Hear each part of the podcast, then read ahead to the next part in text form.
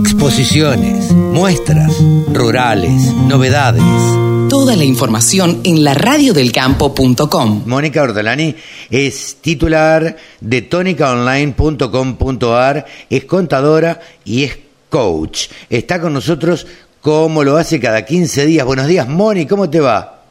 Hola, ¿qué tal, Carlos? ¿Cómo estás? Un gusto, como siempre, estar con vos y tu audiencia. Bueno, gracias por, por atendernos cada 15 días y hacernos pensar un poco, como dicen algunos de, de tus clientes. Eh, digo, a ver, lo primero que te tengo que preguntar, porque se dio, el, el, se instrumentó a partir del lunes, se anunció el viernes pasado, eh, es este dólar soja, yo le podría decir dólar soja 2.30.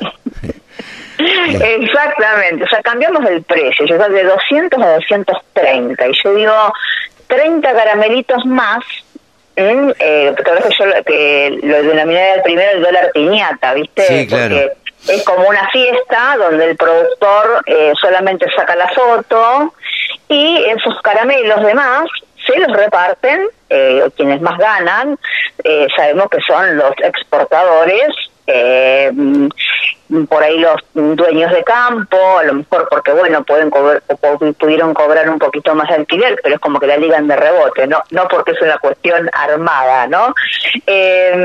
y, y bueno es un poquito más eh, y lo que sí, el productor lo mira de reojo. Yo creo que esta segunda edición no es como la primera.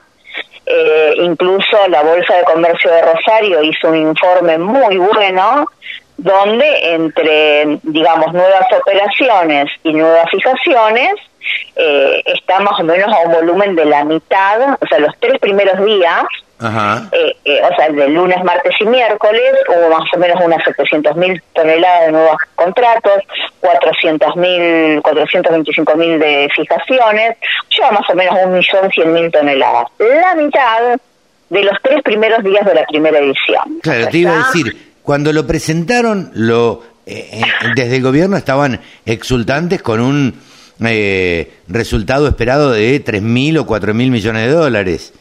Eh, ¿van a, vos tu criterio, van a llegar?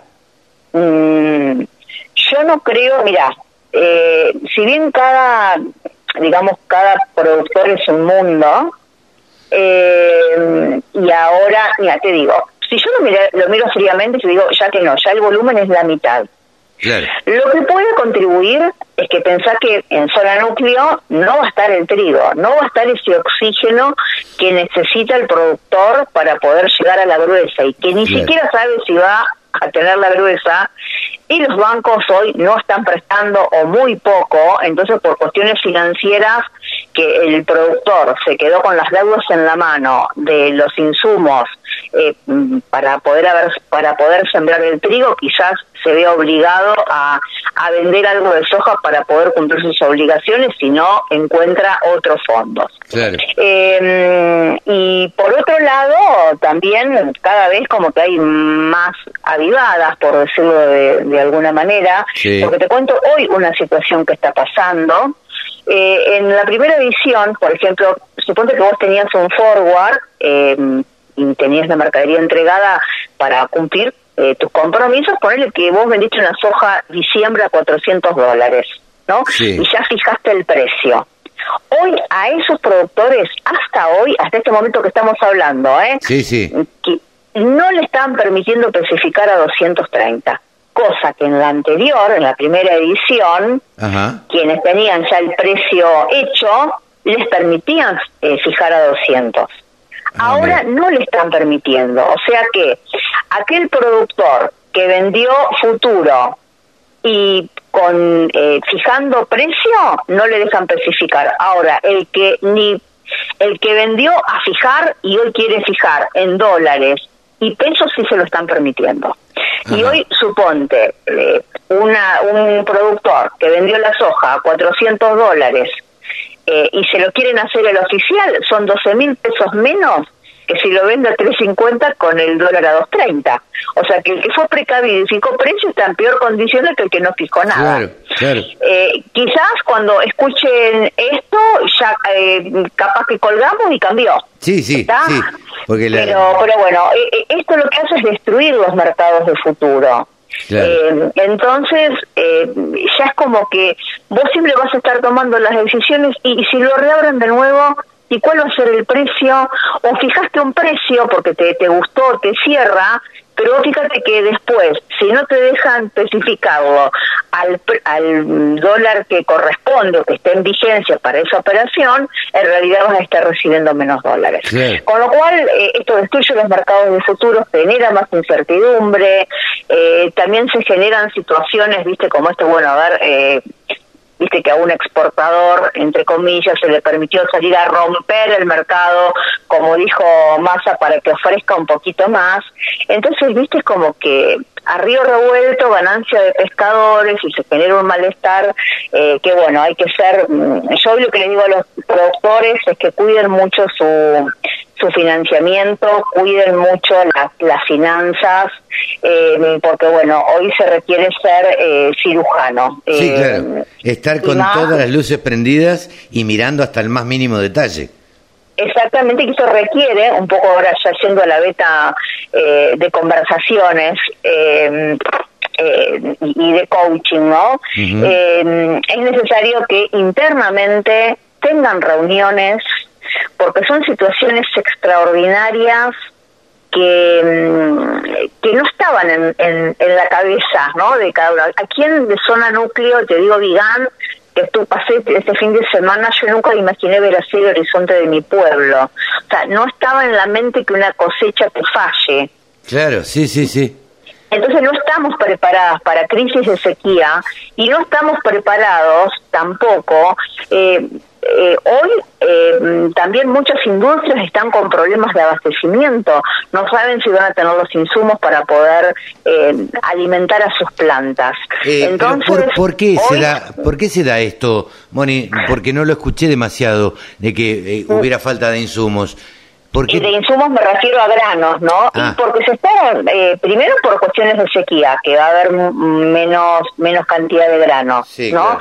y otra porque el grano está en poder más del productor que del exportador. Si los granos estarían más en poder del exportador, el exportador sale al mercado local a, eh, bueno, a salir a vender a la industria. Pero hoy eh, eso no está, digamos, o no está de una manera tan clara y además con una cosecha gruesa que no se sabe cómo va a venir. Si bien estas estas lluvias de, del fin de semana, que por ejemplo acá en, eh, acá en Junín también eh, ha llovido, unos 30, 50, pero también vos ves. Pero las lluvias fueron bastante escasas. Eh, no son suficientes. Está bien, te trae un poco de alivio, pero tampoco te resuelve el problema. Entonces, a mantener las conversaciones en sus equipos, eh, bien para ver cómo comercializar la producción, cómo hacerse de eh, la materia prima y también de repuestos y de muchas cosas que están faltando y salir a construir confianza porque hoy todos van a empezar a elegir mejor sus clientes, ya sea para vender sus granos, ya sea para eh, eh, también tu, tu, eh, tu producto salir a venderlo, porque vas a elegir aquel cliente que te inspire confianza para poder cobrarlo. Así que, que bueno, mantener las conversaciones, que estamos en situaciones que hay que ponerse más serios, por decirlo de alguna manera, incorporando en la agenda temas que no estábamos acostumbrados. Tema 1, el soja 230, como digo yo. Eh, Exactamente. Tema 2, eh, vos medio como que lo introducías recién en esto de las conversaciones. Eso de las conversaciones, digo, en, en las empresas de familia es donde más conversaciones hay que tener, ¿no? Sí, sobre todo, ¿sabes por qué? Porque mm, hoy se va a requerir muchos acuerdos en las empresas de familia respecto a los roles, a los roles y funciones, y hoy va a ser clave que puedan determinar eh, quién va a ser el responsable de determinar el precio al cual van a comercializar o acordar dentro de qué margen de precios van a comercializar, eh, cómo se van a endeudar, a qué plazo, porque muchas veces digo que me han pasado anécdotas eh, a lo mejor que después se reclaman en una mesa de domingo por qué no vendieron la soja a tal precio y que ahora se les pasó el tren. Y después pero lo puse en el grupo de WhatsApp y nadie respondió. Y no pasa por ponerlo en el grupo de WhatsApp, pasa por determinar quién es el responsable y acordar eh, por lo menos una reunión de director entre qué precio y qué precio, y confiar en el otro. Entonces es necesario en las empresas de familia eh, eh, aclarar los roles, las funciones, y cuando son estas situaciones extraordinarias que requieren eh, mayor énfasis y, mayor eh, mayor grado de complejidad, a veces hay que hacer reuniones extraordinarias para resolver ciertos temas que no estaban en la agenda. Claro, yo lo que digo siempre, no sé si vos coincidís conmigo, pero lo quiero charlar con vos para que la gente por ahí hasta se meta y participe. a ver, en una empresa familiar, hay que tener reuniones de directorio, por más que a veces en una empresa familiar uno lo ve como que, ah, bueno, no, después te llamo por teléfono, paso por tu casa, o a la noche cuando estamos comiendo lo charlamos. No, no, no. Me parece que hay que mantener reuniones de directorio serias, eh, como si no fuéramos parientes, digo. Exactamente, por eso mira, en el último, en el último, eh, pueden entrar a mi página en el blog, el último artículo hablo de eso y cómo tener reuniones más efectivas, porque también es importante que en la mesa de domingo se hable solamente de la familia y en la mesa de directorio, sí, claro, así sea en la cocina, en la cocina de tu casa, sí, sí, sí, porque no todos disponen, se toman los temas importantes que se tienen que tratar. Sí, referentes referidos al negocio. Exactamente, y hay que acordar esas reuniones, también quienes participan. Las mujeres en esto tenemos un rol muy importante de ser cuidadosas y de cuidar ese buen clima, evitar las interrupciones. Entonces, por ahí, esas reuniones de director hay que ponerlas en agenda. A ver, bueno, a ver, la marcha de los negocios las hacemos tal día a tal hora. Por más que después del campo sabemos que si llovió o no llovió nos obliga a modificarla. Pero ya es como tener esa gimnasia de por temas que, tanto así como los vemos por productivo, también por el manejo financiero, el manejo comercial. Y cuando la situación amerita una reunión extraordinaria, levantar la mano, y debo decir, con el programa de Novarecio, ¿no? Debo decir. Eh, mira, Moni.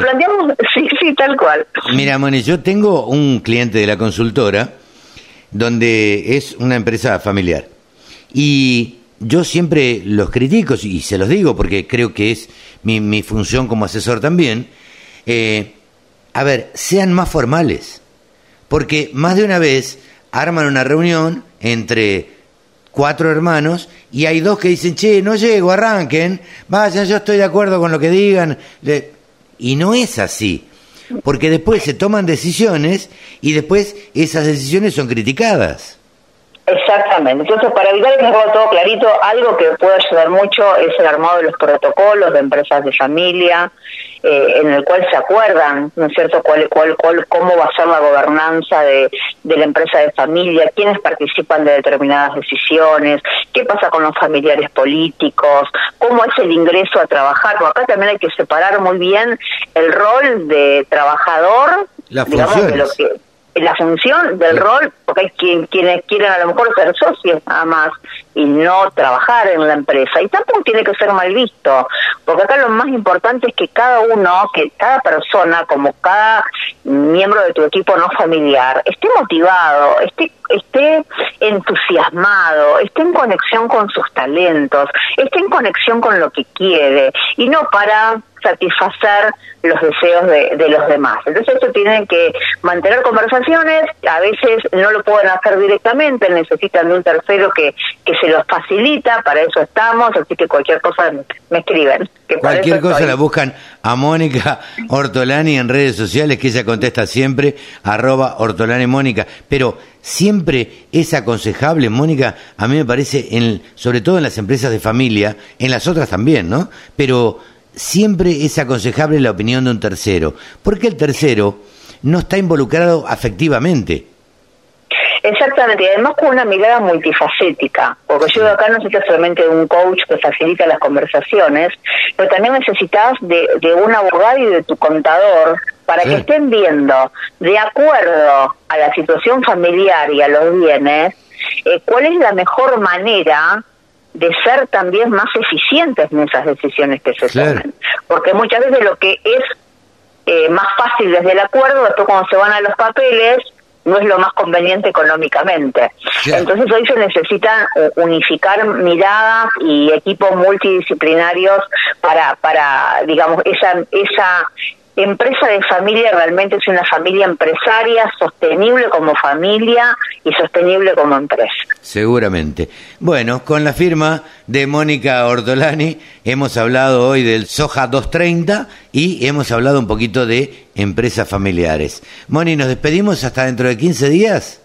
Hasta dentro de 15 días como siempre. Y ya ahí, dentro de 15 días, vamos a estar haciendo un resumen con la copa en la mano. Bueno, muy, muy buen fin de semana, Moni, y nos estamos reencontrando en cualquier momento. Saludos para todos, gracias. Mónica Ortolani, coach, contadora y titular de tonicaonline.com.ar, ha pasado aquí en los micrófonos de la Radio del Campo. Todas las noticias, toda la información. La radiodelcampo.com